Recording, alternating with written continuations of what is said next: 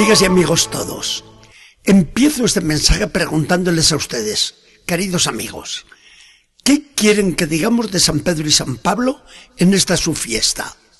Porque decir mucho cuesta muy poco, pero decir en pocos minutos todo lo que se quisiera decir acerca de estos dos inmensos apóstoles resulta toda una aventura. Digamos algo de cada uno.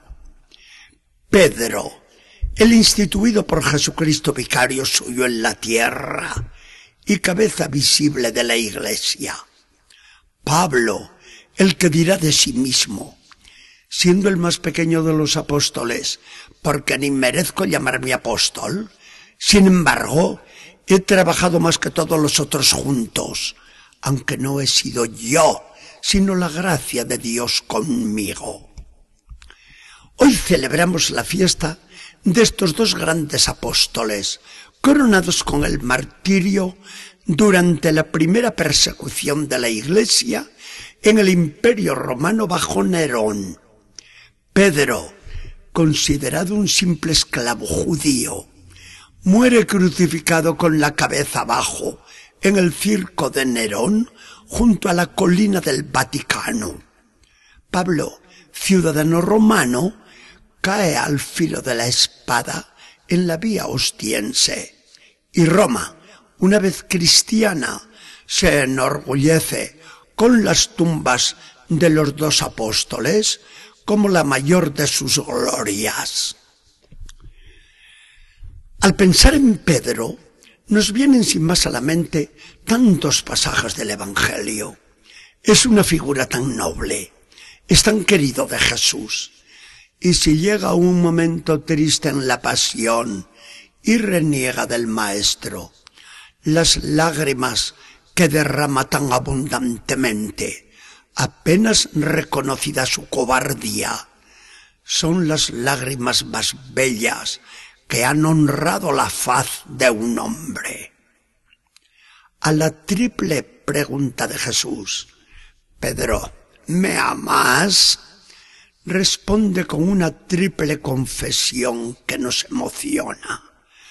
Señor, tú lo sabes todo, tú sabes que yo te quiero. No podía responder de otra manera quien en una ocasión dolorosa de Jesús, que pregunta al ver que se queda solo, también ustedes se me quieren ir, responde en nombre de los compañeros vacilantes. Señor, ¿y a quién vamos a ir si solo tú tienes palabras de vida eterna? Y es Pedro quien puso en nuestros labios la confesión perenne de la Iglesia sobre la persona del Maestro. Tú eres el Cristo, el Hijo del Dios viviente y a nosotros, que confesamos esta verdad con las mismas palabras de Pedro, nos responde Jesús como contestó al querido apóstol. Feliz de ti, feliz de ti. Con lo que viene a decirnos Jesús, que estaremos un día con el Padre Celestial que nos lo ha revelado. Bien, ¿Y qué queremos decir de Pablo? El apóstol, sin más.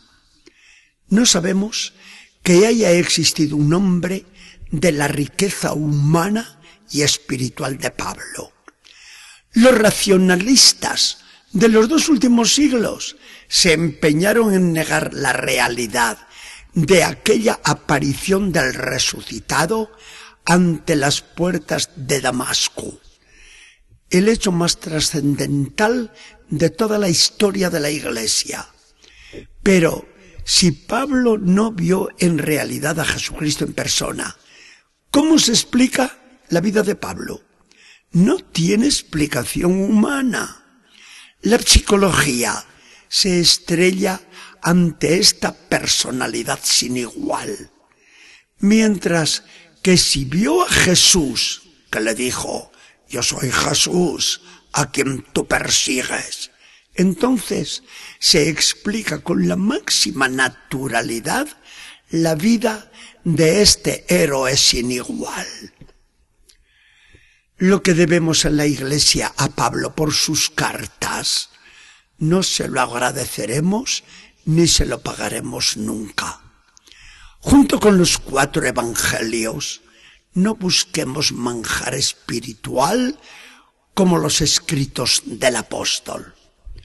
Por esas cartas y por lo que nos narra Lucas en los Hechos de los Apóstoles, todos hemos adivinado en Pablo al gran amante de Jesucristo. Solo Dios sabe hasta qué grado sube el termómetro en cada corazón. Sin embargo, parece un poco difícil ver subir la columna de Mercurio tanto como en el corazón de Pablo. Sus expresiones son inmortales. ¿Quién nos separará del amor de Cristo? dice. La tribulación, la angustia, la persecución, el hambre, la desnudez, el peligro, la espada. No, ni la muerte, ni el infierno, ni nada, ni nadie podrá separarnos del amor de Jesucristo.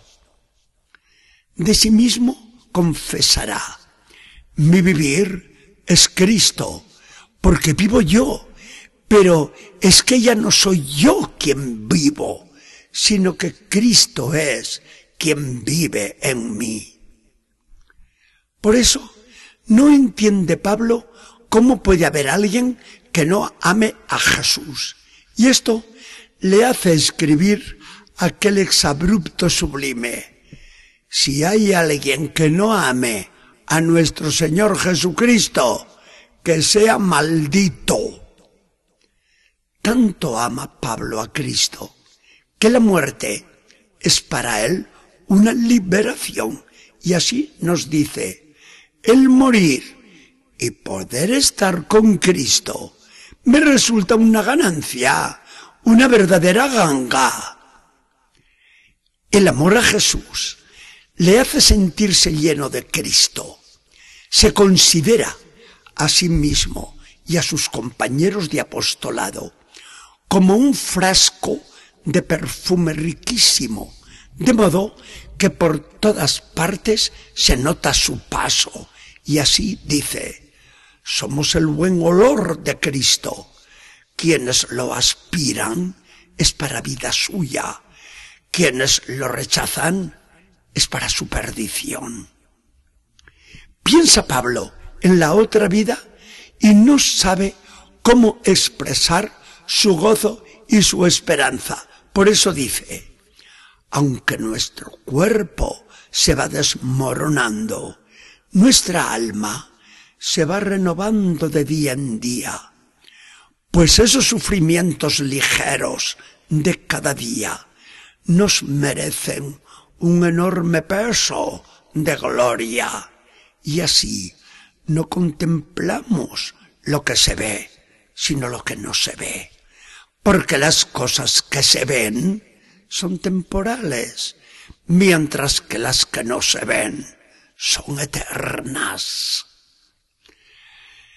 Pedro y Pablo, las dos columnas más robustas de la Iglesia, nuestros grandes maestros en la fe, nuestros ejemplos más luminosos de amor a Jesucristo.